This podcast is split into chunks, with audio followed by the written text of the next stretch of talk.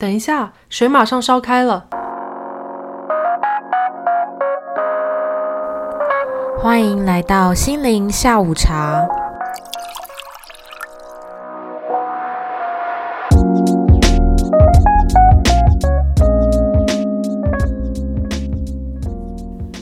大家好，我是 Katie，我是 Valoria，欢迎来到心灵下午茶第九集，带你探索生活中的心理大小事。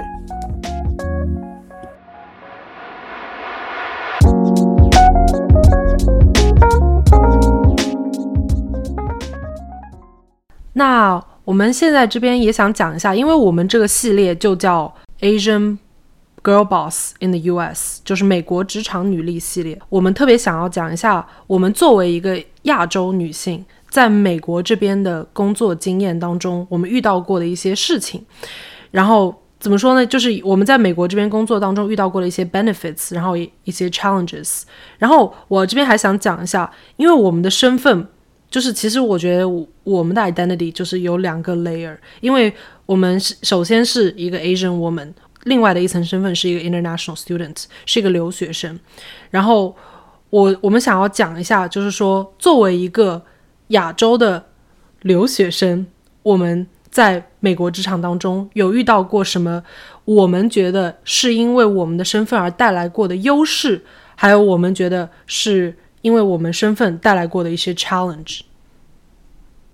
对我自己觉得我在职场里面的话，因为毕竟我的母语是讲中文的，所以我觉得在职场里面可以有 bilingual communication 的话，我自己觉得这方面的话就是一个优势。呃，因为第一吧，就是我的。至少在我的 preschool 里面，也是有其他讲中文的一些老师。那就是大家都在说中文的时候，我觉得就会比较亲切吧。而且我觉得，不仅是有讲中文的老师，就是也有一些老师，他们的第一语言是 Spanish。那我觉得，因为大家的第一语言其实都不是英文的这个情况下，我自己觉得就会比较有 empathy 去体谅其他的 colleagues，会觉得说。大家英语可能不是说的那么好，或者是可能有一个听不懂的一个情况的时候，我觉得大家都比较能够互相理解。就是这其实不是因为他要呃不礼貌还是什么样的，只是因为语言问题，就是因为一个 language barrier，所以才有这些语言上的。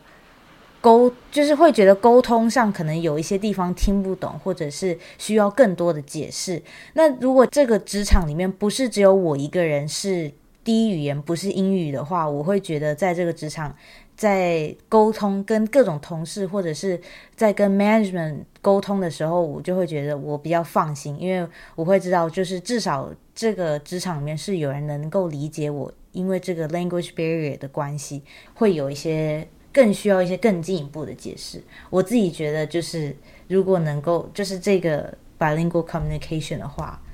我觉得会让我自己更有 empathy。我觉得我自己觉得这方面是一个优势。嗯，我觉得你讲的很好。然后我觉得其实我也是觉得，就是因为我也是会说，就是我的母语是中文，所以我觉得这点在我现在的工作当中也是有优势的，因为。有的时候顾客打电话进来，但是他们有些人他们就是中文也是母语，然后他们英文可能讲的不是特别好，或者说就是可能有些人都是需要就是一个翻译，需要一个 translator。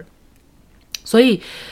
我们公司如果说顾客打电话进来，如果需要翻译的话，除了西班牙的话是西班牙语的话是专门有一个 team 是 handle 那些 call 的，但是在我们公司目前没有就是中文一个 team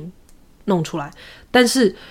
就如果说是会讲中文的顾客打电话进来的话，我们就是可能要就是专门去找 translator。然后，如果你一旦是找翻译的话，你整个靠，你整个电话就变得超级长的时间，因为他们要说一句话，然后翻译听一下，然后翻译再翻给你，然后你再说一句话，然后翻译再讲一下，然后你再讲再翻译他，然后就你比如说你十分钟可以解决的事情，你帮我拖到三十分钟，所以就整整一个过程就是其实就是非常非常的长。但是就是因为我会讲中文，所以如果说有些顾客就是他们想要讲中文的话，我可以直接马上跟他们开始讲中文，然后就整个通话就会变得很流畅。然后他们很多，其实我我有些顾客，他们因为我会讲中文，然后他们就觉得就是 like 他们很幸运，当时可以就是跟我通话。然后他们有人都问我，哎，可不可以留下你的联系方式，下次就是有什么事情找你。然后 unfortunately 我们是不能这样子的，对，但是呃就是对，但是我有遇到过这样的情况，呃，所以我我当时也觉得就是讲中文的话，真的还是有很多 benefits。然后我觉得还有一点的话，其实跟你刚才讲到有点像，就是说可以在职职场当中提供另一方面的一个 perspective。我觉得在我的工作当中的话，我是觉得，因为呃我长大的环境和美国还蛮不一样的，所以我的确是可以 understand different communication styles more。因为有些人就是他可能在 meeting 当中比较 shy，就是比较的文静。但并不代表这些人他没有想法。我觉得我我我可能就是会更加的理解一下，就理解到他们的一些怎么说他们的 personality。因为有些人他们真的是因为一些文化方面的影响，他们可在他们原生的文化当中，他们不是那种怎么说呢，就是特别会在 meeting 当中想要 speak up 的人。所以我会对这些人，就是我不会就是觉得哦。他在这个 meeting 上面不讲话，就是说明他不想要参与啊，或者就是说他这个人被动。他可能真的是因为他，呃，就是所生长的文化环境可能鼓励的就是这种方式，因为他觉得就是如果说他乱说话的话，他可能会觉得是不尊重别人。就是所以我觉得我更加可以理解就是不同的 personality，然后我会就是说。我会就是 check in on people，然后我不会就是觉得就说哦你你在 meeting 上不讲话，你就是因为你不想要讲话或者怎么样，所以我觉得这方面的话也是蛮有帮助的。然后我想要讲一下就是 challenges，就是我我觉得其实 challenges 也是蛮多的。嗯，我觉得首先第一点的话就是。怎么说呢？就是在公司当中，因为有很多事情是大家就是，比如说开会的时候啊，然后就是会问一些问题，然后就比如说 like what's your favorite amusement park things like that。然后因为我觉得我长大的环境和很多公司的人都很不一样，然后就在我们公司至少就是基本上就是我们这个 management team，就是跟我长大环境一样的人应该很少，就是我我我是基本上是没有遇到。然后我有的时候就会觉得，哎，别人说的东西就是都是大家都知道的，就他们说的一些 reference 都是大家都知道的。那我说的一些东西，人家可能都不知道。然后我的我需要就是 explain myself，然后就人有很多五六十个人，那我会觉得就是感觉好像自己是一个，就会感觉哎，怎么自己跟人家怎么那么不一样？就感觉会有有的时候会觉得，哎，我可能就是感觉我。Like, do I even belong here？就是我自己会有这种 negative self talk。然后我记得其实有一次，我好像是就是就是公司里问，就是说，哎，你们最喜欢就从小到大你们最喜欢的一个呃 amusement park 是什么？然后大家所有真的所有 supervisor 就是他们所有人讲的那个 amusement park 都是就是基本上都是在美国，然后都是大家听到的是哦，like they know what it was，you know。然后其实我觉得。我最喜欢的那个 amusement park，其实是我小的时候在中国，就是是在广东长隆一个欢乐世界，然后我就很喜欢那个 amusement park，因为它里面有很多很多的过山车，然后我就当时我就有点怎么说呢，有一点点觉得紧张。因为我会觉得哇，就是我说的这个地方人家也不知道，然后我这个我这个过山车跟人家说的，就是也跟人家讲的也很不一样，然后我就觉得 like things like that just makes me feel like I'm different than other people。然后我觉得还有一点的话就是呃 language barrier，就是因为英语不是我们的母语，然后虽然说。因为我口音发的比较标准，就是讲英语的时候，我我自己是这么觉得的。但是我觉得我和 native speaker 还是有差别的，因为我觉得特别是在工作上，有些东西就是我就觉得我的 colleague 他们讲话的时候就非常的 concise，而且他们讲话的东西就是感觉他们非常的自信，讲讲出来的时候，然后我就觉得我有的时候呢，就是可能自己的思想没有组织好，因为我有的时候可能自己脑子里也在自己在那边翻译，因为职场上要讲的东西其实是和你正常生活当中当中要讲的事情是不太一样的，所以你脑子有的时候可能需要反应一下，然后我就会觉得有的时候自己在那边 ramble，就是就不知道自己在说什么，就是感觉自己讲的好啰嗦，然后又又感觉就是自己就没有讲的和 coworker 一样讲的那么好，但是，对啊，就是但是人家又不会就是觉得哦，like 那是因为就是 like 英语不是你的母语的原因，人家会觉得可能就是我就是一个不太有自信的一个人，但是我会觉得就是，yeah，it's it's just hard。然后我觉得就是如果说在一个 meeting 当中的话，如果说因为其实从小长大的环境，我之前也在之前的 podcast episode 上提到过，从小长大基本上在我的 culture 里面，老师问一个问题，或者是上面的领导问一个问题，leader 问一个问题，基本上就是一般来讲，很多时候就是学生都要举手，然后把这个问题答出来。但是我觉得在美国的工作环境当中呢，其实是很多时候你不需要，你完全不需要举手。就是你可以自由发表你的言论，然后你可以自己 initiate conversations in the meeting。然后我觉得这一点就真的是 something that I really need to get used to，因为我就会觉得很多 meeting 时候呀，比如说 like 我的 superior 问了一个问题，然后我可能脑子里有想法，但是我会觉得我想要组织的好一点，然后再发言。或者我有的时候就觉得哇人好多，我不是很想发言，然后我就觉得反正我又没有被叫到，但是我就觉得就是呃很多就是美国长大的同事，就是他们就是真的都很厉害，因为他们就是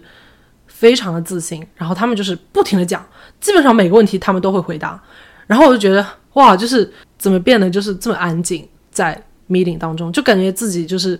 我需要适应一段时间，然后我就会逼着自己在那边。initiate，然后逼着自己就是一定要发言，否则我会觉得那我就没有存在感。我就觉得这在公司里就真的是这样，就是你必须 you have to speak up，otherwise，嗯，就是有可能就是谁都不认识你到最后。然后我觉得这一点真的是 like that's something that it took me a long time to work on, and I'm still working on it. But I would say those are my challenges that I encounter. What about you？我觉得你说的最后一点就是 speak up for ourselves。我觉得这一点也是我非常认同，因为我自己也是会觉得，尤其是工作的时候，特别会觉得这是一个 challenge。我觉得当然学生的时候也会有这么一个感觉，说，诶，跟美国的同学还是觉得美国同学怎么都那么踊跃发言，然后自己好像就。虽然有想法，但有时候可能是不敢讲，或者觉得说不知道自己想法讲的对不对，就会有一点怯场。然后我觉得，尤其是工作的时候，因为如果你没有在当下直接发言，或者是你事后你也没有告诉你的 leadership team，或者是你没有告诉你的 team member 你的。needs 或者是你的想法是什么？那你可能就是会你的需求可能就会被摆到最后，因为人家会觉得，诶，你没有提出来，那你就没有这个需求。但你其实是有这个需求的，但是你只是没有当下，或者是你没有让呃你的 team member 或者是你的 management team 知道你其实是有这个需求的。那这样其实我觉得在工作的时候学的我。也是需要逼自己 speak up for myself 的那种感觉，所以我觉得你刚刚讲的那个，我觉得我真的是蛮认同的。然后我自己觉得还有另外一个我比较 challenge 的地方，就是工作场合里面的 small talk。我虽然前面也有说到，我是一个蛮喜欢去了解，就是各种各样的人的那种人生故事，我蛮好奇，就是别人的一些 story 啊什么的。可是我觉得当这个 Small talk 场合在职场上的时候，我觉得我反而会不是很确定说到底是什么样的话题或者是什么样的场合是可以 small talk 多一点，或者是呃 small talk 就是其他的话题，就是话题的选择，我就会觉得我自己就会比较 struggle。如果你是第一次听到这个词的话，就 small talk 这个东西基本上是在工作场合，但是你不是聊工作场合的东西。然后我会觉得，有时候我在工作场合的时候，我会比较严肃一点，我可能真的都只有想一些工作上的事情。但是你不可能，你工作的确是蛮长时间，你不可能真的二十四小时，不，I mean 就是在。工作的那个期间，你真的只想工作上的事情，但是我就会有时候会觉得说，哎，我只要跟我的同事或是跟我的 management 保持一个 professional relationship 就好，我也不是就是太想要让我的 personal life 跟这个 professional life 太太结合，嗯，可是有时候反而是需要在一些工作的一些地方，你让别人知道你一点点的一些 personal life，会让人家更想要。认识你这个人，或者是更想要跟你合作，或是更让人知道你这个人的 personality 之后，他就会对你可能印就是真的有 make a connection，然后所以你们之后可能合作会比较顺利。然后我就会觉得在 small talk 这个地方，我就会觉得我就是会有很多就是想要学习的地方，因为我就会觉得说，我看那些美国长大的同事也会觉得说，哇，那他们怎么在这种嗯，比较 social 场合，比较不是大家全部都在谈正事的一个场合里面，就是 whether it's like happy hour or like business party，就是不是一个。正式的场合，但是大家又都是同事的情况下，哇，就会觉得说，有些美国同事怎么那么聊得开，感觉好像，哎，这他们怎么都好像知道很多话题可以聊，然后大家聊的话题也都就是都能很聊得上，然后我就觉得说，那我是不是应该要也要去多摄取相关的 information，我才能跟他们比较聊得上，或者是就是我自己才会有一个 judgment，说我要怎么去筛选这些 small talk 的话题比较恰当，我就觉得就是 like I'm。Still working on it。嗯，就是你会觉得，你还是会觉得，就是你的 professional life，你不会想要你同事知道你特别多的关于你 personal life 的东西，是吗？对，因为我我自己也是对于 personal life 的东西会比较保护吧，然后我就会想说，那同事之间。就是因为主要是我还有一个原因，是因为我的工作场合是一个 people base 的一个场合，大家都基本上就是工作环境基本上抬头不见低头见，我就会觉得说，我还是会想要保持一些距离，因为我不是很想要发生一些诶工作场合，然后可能有些 gossip 啊，或者是可能我讲了我的某一个 personal life，然后让可能同事会觉得说，诶，我就是一个。这么样的人，就是我不太想要让我同事对我有一些偏见，所以我自己觉得我在筛选我要就是让我同事知道我哪方面的 personal life 的时候，我就会比较三思这样子。哦，interesting。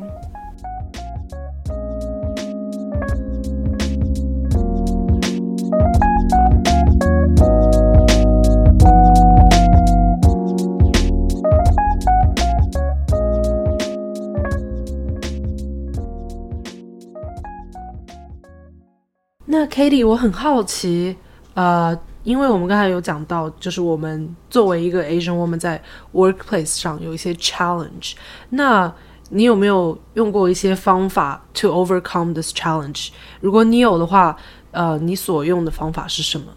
嗯，像我自己的话，就是会会想要去跟同事啊，就是 network with my colleagues，因为我觉得。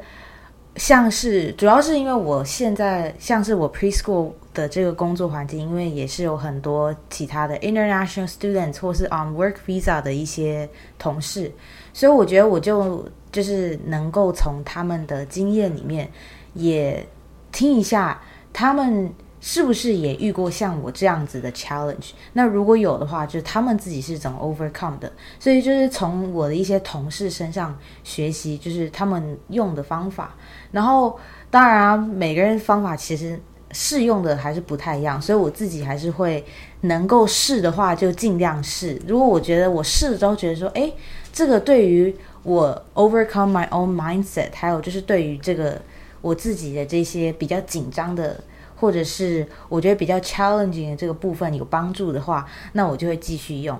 然后还有就是我自己会去找 mentors，就是已经在职场上有比较多工作经验的。然后我也是找一些尽量都是 they're either Asian women，或者是他们也是留学生或者是 on work visa，就是我觉得如果我们是在职场上是比较类似的处境的话，他们也比较能够理解我会有这样子的一些想法，跟我自己觉得为什么我会觉得这个部分比较困难。呃，我自己会找比较多就是 Asian women as my mentors，我觉得也是因为。他们的文化跟生活背景都跟我比较近，所以我在跟他们解释我这些困扰的时候，他们也都比较能够理解，然后比较能够 empathize with my own challenges。然后我自己当然也是，就是会参考一下，就是他们对于他们以前或者是现在他们自己是怎么处理这些问题的，然后就是从他们身上学习。不过说实在，我自己觉得最重要的一点，其实还是。要愿意去尝试，然后 be brave to step out of your comfort zone。因为其实如果你自己都不改变的话，就算你学的再多，你听的再多，然后你或是你读书，然后你你看的再多，其实自己不尝试的话，我觉得还是很难改变跟 overcome 这些 challenge 的。嗯，我觉得你刚才讲的真的特别好，然后。我很好奇的一点是，就是因为你说你有找就是很多 mentor，然后你的这些 mentor 就是他们跟你的就是可能 background 或者可能会比较像，然后他们可以 empathize your with your situation。我觉得这一点就真的就是我我真的觉得 like 特别感觉特别的有用。那我很好奇，就是你这种就是这些 mentor，你一般是在什么样的情况下找到的？我觉得听众可能会也会蛮好奇，就是你一般是在就是你工作的地方找到的呢，还是就是你是通过其他方式找到的？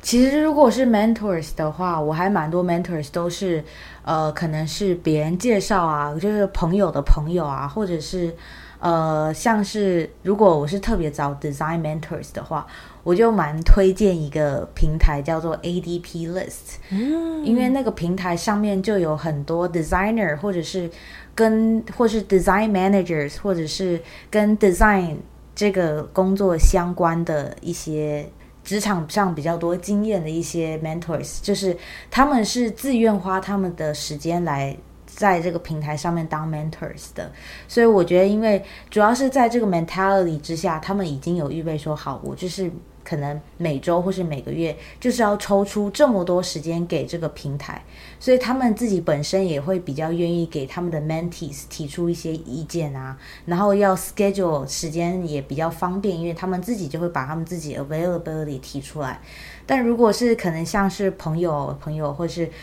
呃你的 connection 里面找的话，嗯，这种就是因为你是靠因为你认识他，所以他愿意给你这个机会跟这个时间，嗯，给你。提供一些解答的话，这种就是比较需要自己去花时间去沟通，然后自己去找这些 connection。就是我觉得会更花时间一点，就是如果你是自己找的话，而不是透过平台上面的。但是我就是觉得说，反正其实都是咨询方面的话，我自己还是觉得。每个人处理方式还是不太一样，主要就是看你觉得你跟这个人的 connection 有多深，然后就是他给你的这些意见，你自己用了之后，你觉得适不适合你？那就算其实我觉得有时候就算他提意见不适合也没有关系，我觉得就是当做是听别人的人生故事。我觉得其实从听别人的人生故事里面，我自己也可以得到很多启发。哦，That's such a good mentality，就是我特别喜欢你说的，就是哪怕就是他的意见就。可能不适用你，但是你可以就把它当做是，就是听他的人生故事，and like you like basically like by doing that you're also making a connection in the industry. Like that's awesome. 我觉得你这个心态真的特别好。谢谢。我自己觉得就是，尤其是 networking 跟 make any kinds of connection，尤其是工作上的话，我自己觉得这个 mentality 也是我。 练习而来的，就是其实我一开始对于就是跟人 connect，然后还有咨询这个东西，呃，我一开始其实也不是这么的可以做的这么顺畅吧，因为我觉得一开始我对于工作上面的咨询，就是这些心态的一些 challenge 啊、问题啊，我觉得我自己都比较。不太愿意去问别人这种吧，就是或者是说，我不知道这是一个可以找人 reach out 然后讨论的一个议题。但是后来就是因为也听多了，然后就觉得说，哎，其实我跟这些 mentors 都可以在就是 connect on a personal level，就是我就当做只认识这个人，而不是说，哦，我就只是找你当一个咨询对象，就这样子而已。我真的是对你这个人的人生经验是很有兴趣的，所以我来找你，就是问了这些问题。然后我觉得以我自己觉得我以这个心态开始跟别人 connect 之后，我真的能够。有一些更深刻的 connection，然后我自己会觉得我自己会更愿意去经营这些 connection，而不是说好，我今天问这个问题，问你这个人问完，然后我就没了，然后我就找下一个人的那种感觉。嗯，I see. That's really cool. 我我真的觉得就是你，就是我我觉得感觉，因为我知道其实你经常就是会还跟 mentor 跟他们 meet up 啊什么的，然后我就觉得就是。你的这个 consistency 真的很好，而且感觉真的就是，其实我觉得 like just even by reaching out to people and like setting up meetings with them, that also requires a lot of dedication and um courage as well，因为他毕竟还是个陌生人嘛，然后他也是一个 relationship 需要 build。So I'm really happy that you're doing that. Thank you。 对啊，那你自己呢？因为你刚刚也是说了很多你在嗯，就是 you know as an Asian woman and as an international student，就是你自己也是有在职场上面遇到的 challenge，那你自己是嗯怎么 overcome？嗯，我觉得我一般来讲的话，首先我觉得跟你刚才说的那一点就是很像，就是一定要去做。我就觉得，其实我有时候就是会有一些 anxiety，或者有会有点 nervous。我后来就觉得，其实这些东西，有些人可能他表面上看不出来，就表面上看起来这个人很 confident，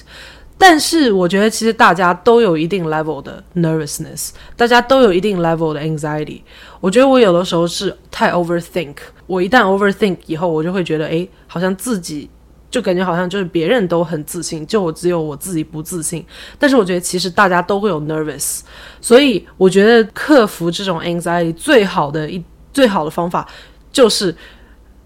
耐克的 slogan，just do it，就是一定要去做。就是呃，其实我有的时候就是有些 meeting，就比如说我要 host 或者我要 present，我都紧张到就是快要就是。我都想说，哦，I'm I'm just like I'm sick today，like 我都我都是紧张到就是有点都有点就是不想去，就完全都不想去那个 meeting，就是是超级紧张。但是我后来就觉得，就是我我就觉得我每次就是我越紧张越害怕的事情，我就觉得我一定要 push 自己去做，因为我就觉得我如果不去做这件事情的话，我只我以后就只会对他的恐惧越来越深。但是我如果现在去做了，然后我每次做完以后，那我就发现 that wasn't so bad。Like it was so nerve wracking, but like，但是我做了以后，我就会发现，哎，好像我自己真的有提高。因为我就觉得你做多了，repeat，你就做做一件事情，就是其实就 practice makes perfect。我觉得这句话真的很有道理。有些东西并不是真的是你说你你这件事情做不好，或者说你做的不不自信，真的是因为没有练多。因为我觉得有些东西就是练多了以后，就真的不紧张了，你就做的很好了。然后我就觉得，首先就是得。把心态放准吧。我我像这些事情的话，其实我也会跟我的时候，有的时候会跟我的 therapist 讲，然后其实他也会帮我 work through 这些 issues。然后我就觉得，嗯，我的心态就是说，他就跟我说，其实对于 anxiety 最好的方式就是不要 avoid。你如果 avoid 越多的话，你到最后你的 anxiety 会越来越大。但是如果说你就 push through，你就真的去做的话，那你有可能真的可以克服这个 anxiety，所以我当时就觉得其实这个方法还是蛮有用的。然后，但我就觉得有的时候，如果说，因为我我也有那几天，就比如说有些时候我是真的就是觉得 today is not the day，like I just can't do it today，I just cannot be the most courageous self that day。那我觉得有的时候我会，就是有的时候我会对自己有点失望，就会觉得诶。怎么就是今天就是没有做到最好的自己，就没有很勇敢。但我就觉得有的时候也也需要就是 give myself some break，因为我就觉得 like it is okay to take some breaks sometimes。然后我就觉得其实，因为 其实说实话，在美国的话，就像我们就在这边的话，应该基本上都是算 minority，就是还算是 people of color。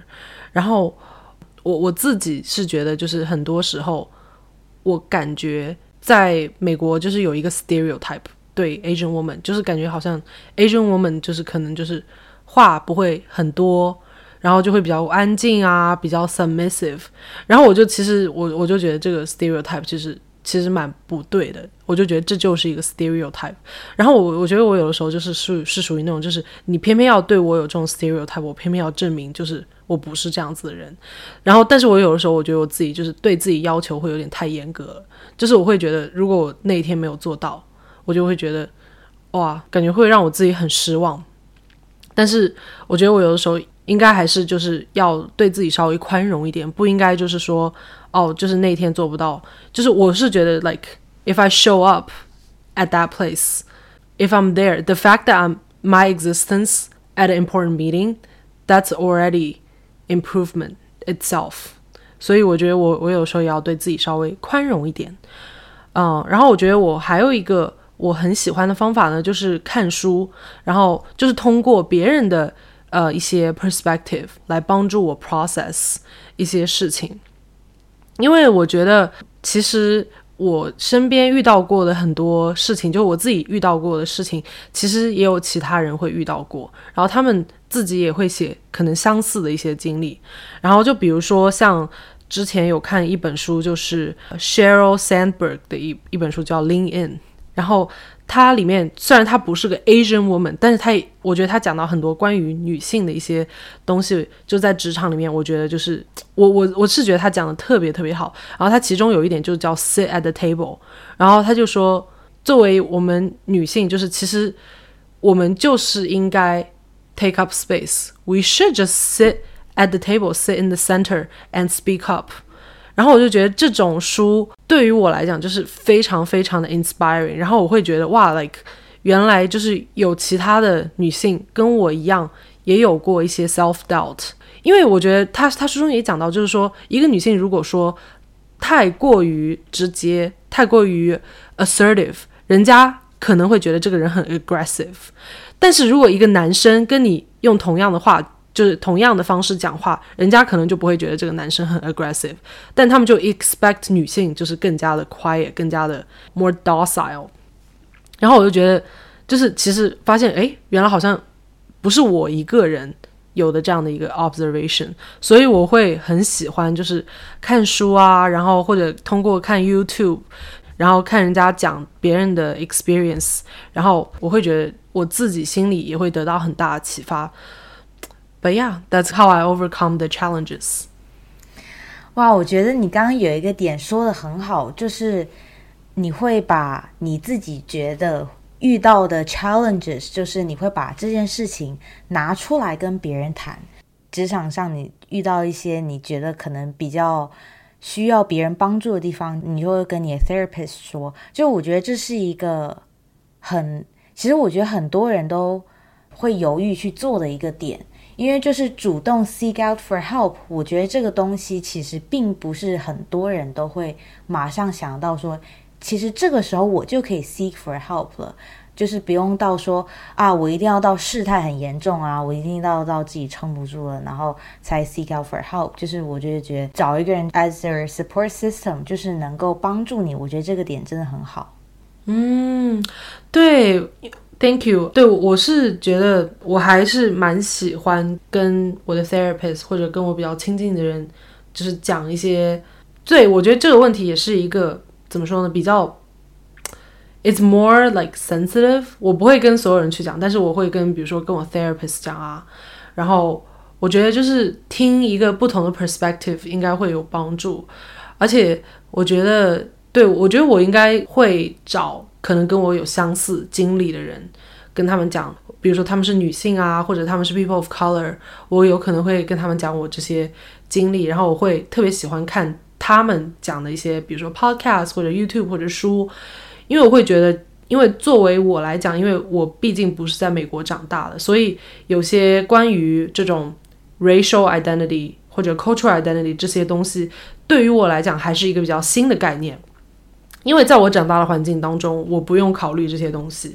但是到了这边以后，特别是进入职场，我觉得这些有些 challenge 就是你无法 foresee 的，就是你你都不知道哦，原来你还会有这些挑战。然后，所以，我我会觉得我真的很 appreciate 有很多前辈，这边有很多 Asian American，他们有自己做 podcast，然后有把自己的经历讲在网上，然后就很 appreciate 他们讲他们自己的一些过程，可以，就是对于我来讲的话，我觉得他们真的会帮助到我很多。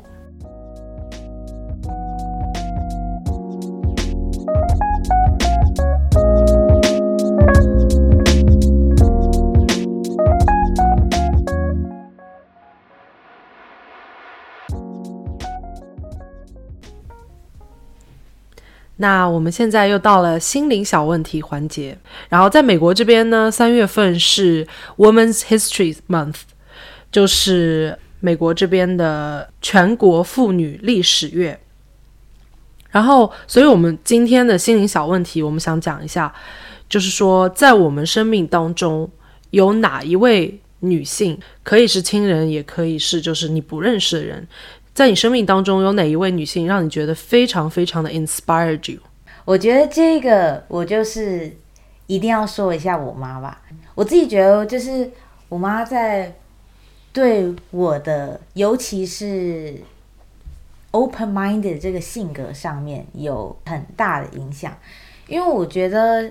我在成长过程中，就是包含现在，我觉得我经常做的很多就是比较。在我认识的里面，我是第一个做这件事情的人，或者是家里都没有人做过这件事情的时候，就是比较 explorative 的时候呢，我妈她都会比较 supportive，而且因为她对于很多我做的事情都比较就是不会有 judgment 吧，就是她真的都是会比较 open minded 的去看我想要做的很多事情，然后所以我觉得。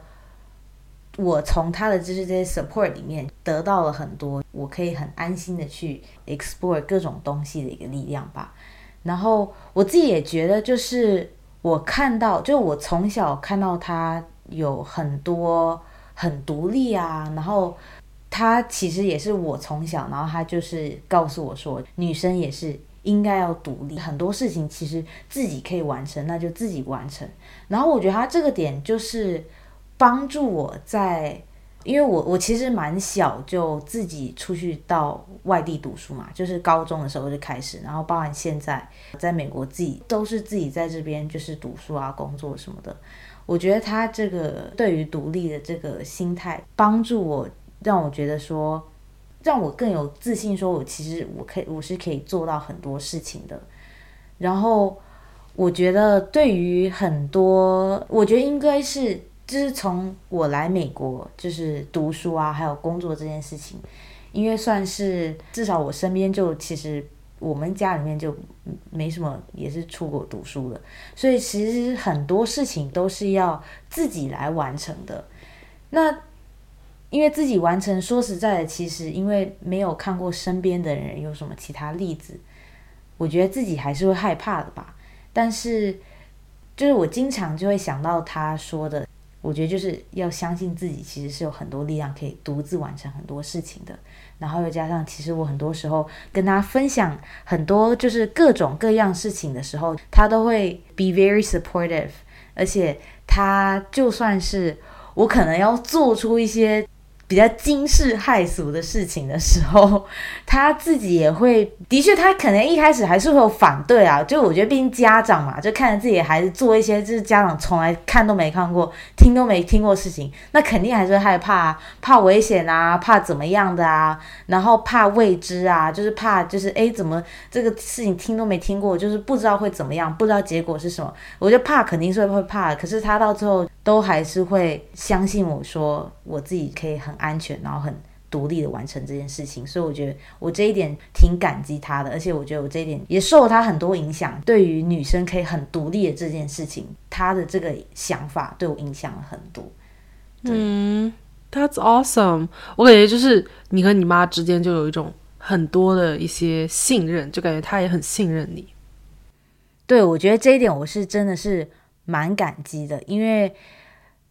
我知道，以一个家长的角度而言，你看着自己的孩子，就算不管你孩子多大了，你不管孩子成不成年了，他怎么样都还是你的小孩。就是你看着你的小孩做这么多，你可能自己都没有听过或看过的事情，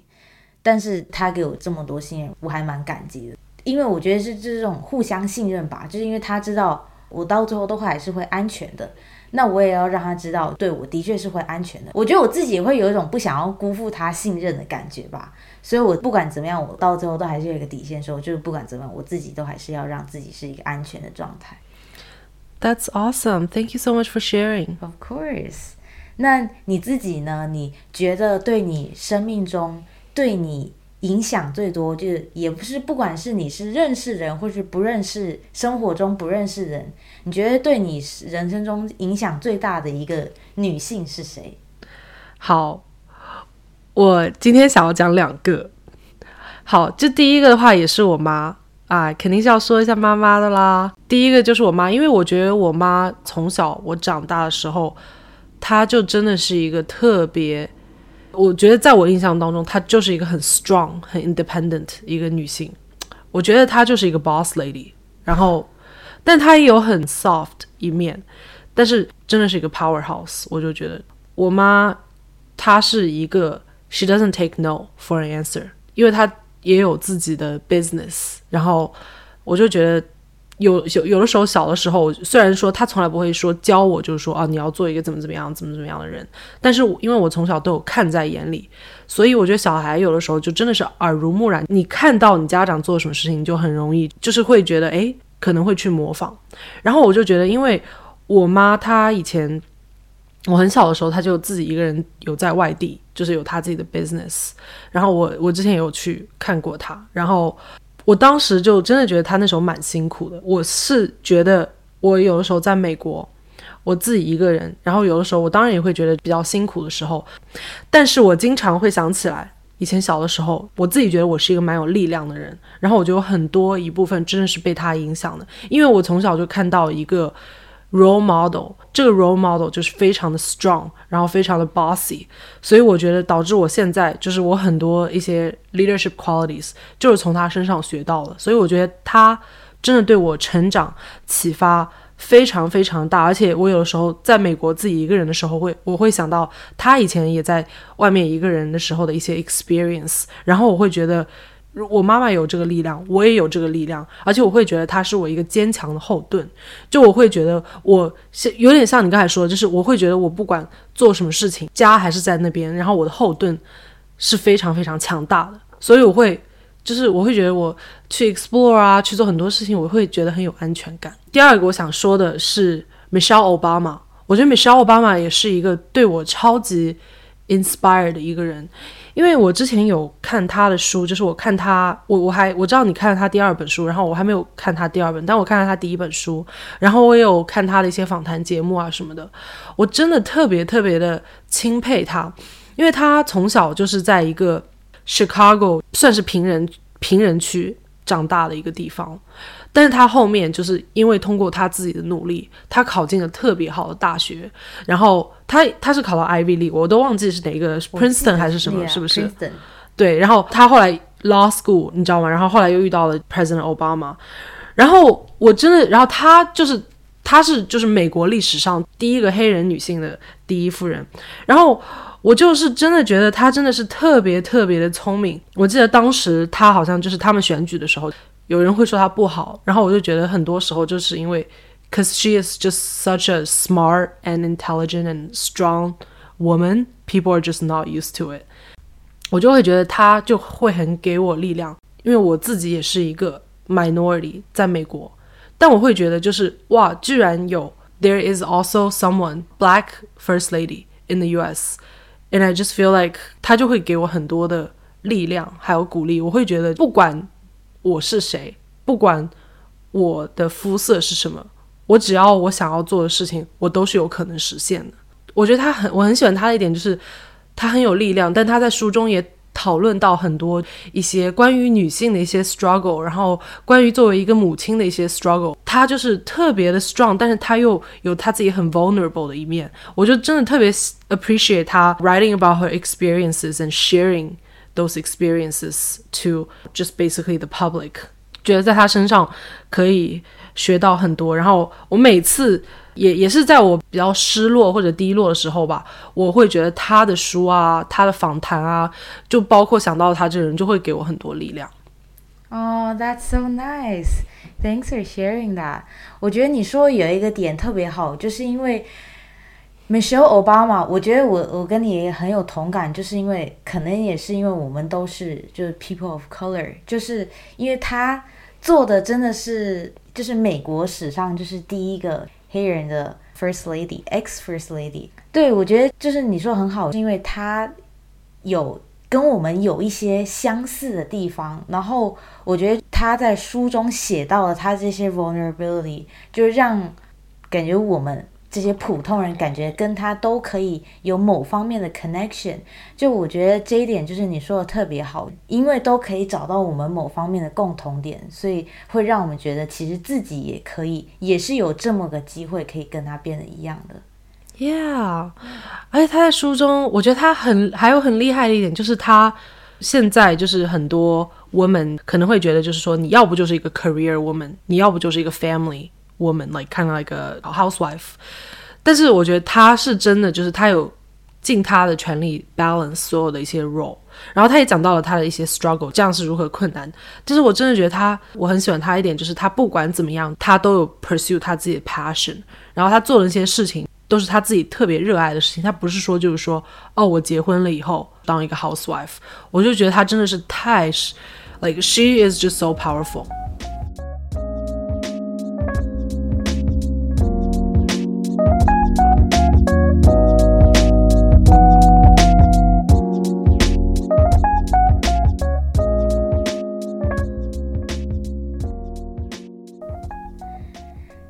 第九集也就到这边结束啦。我们在未来的美国职场女力系列也会邀请其他来宾来跟我们聊聊他们不同职业在美国求职的心路历程，还有包含他们工作内容啊，这些我们都会在未来几集揭晓。